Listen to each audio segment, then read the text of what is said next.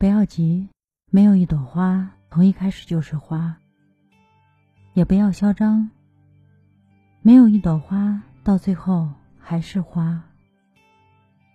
活成自己讨厌的样子，并不代表你活错了，它仅仅意味着曾经的你还没有被生活盘过。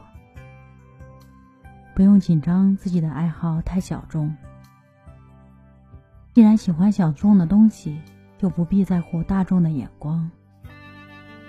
不用担心把喜欢的事情搞砸了。